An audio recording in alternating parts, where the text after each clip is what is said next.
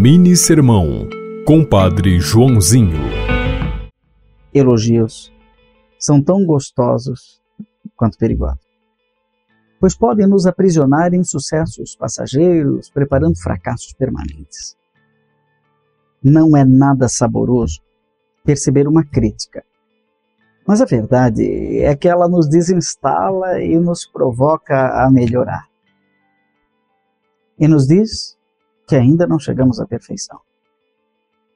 Mas quando todos nos elogiam, inclusive nossos críticos, é preciso que a gente abra os olhos e fique alerta.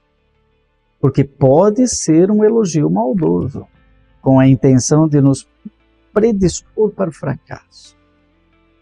Escute os elogios com humildade. Agradeça.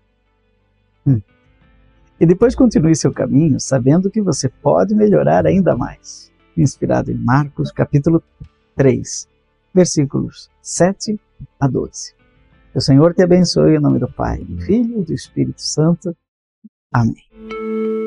Você ouviu Mini Sermão, Compadre Joãozinho.